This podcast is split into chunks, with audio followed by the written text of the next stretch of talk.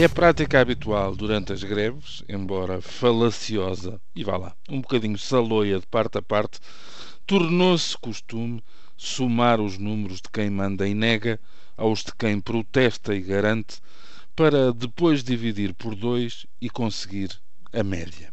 Assim se percebe como às partes mais óbvias, mas também a interesses enviesadamente presentes, a verdade interessa muito menos do que a propaganda que pode retirar-se da distorção e da fantasia desejada.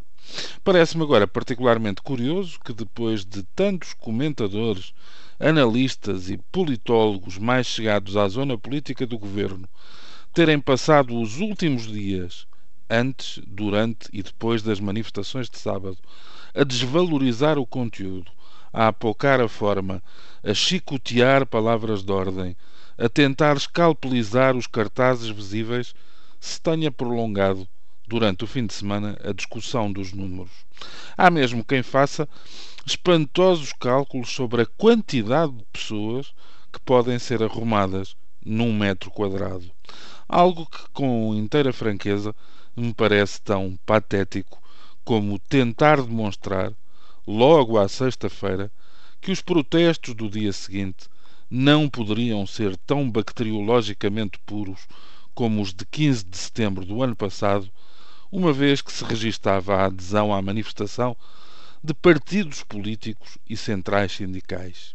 O que não deixa de ser sintoma de um raciocínio perverso e que, exceto por redução ao absurdo, nunca poderá desaguar numa absolvição de quem se quer fazer ouvir.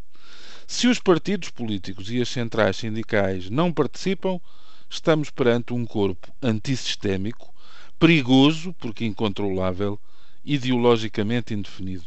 Se optam por marcar presença, mesmo que seja a título individual, o agrado de quem julga não é maior. Perdeu-se o imaculado da mobilização, as máquinas e aparelhos renderam a espontaneidade e estamos diante de algo ideologicamente contaminado.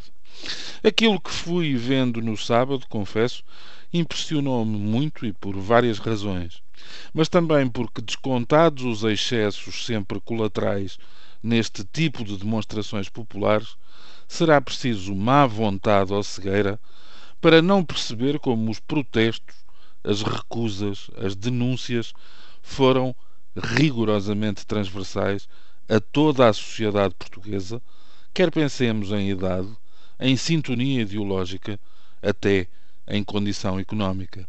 Se o estrangulamento é geral, não havia razão para que ficassem pescoços de fora, iludindo aquilo que para uns é um passo para mente ou uma medida inevitável, e para outros pode não passar de um desabafo e de uma forma de baixar a pressão. Seja lá como for, deixaram marcas os sinais de rebate em relação ao que foi apresentado como um roubo das pensões de reforma e as sirenes de alarme em torno do galopante desemprego mais e menos jovem. Incomodado, mas sempre bem comportado, o executivo tentou sempre desdramatizar e aliviar a carga, muito mais do que simbólica, destas manifestações. Já me parece mais estranho que, mesmo não concordando, obviamente ninguém viesse a admitir, ao menos, ter tomado conta da ocorrência. É que este recado foi inequívoco, inequívoco perdão, e retumbante. E confesso, já vi ultimatos com muito menos força e muito menos gente. Bom dia.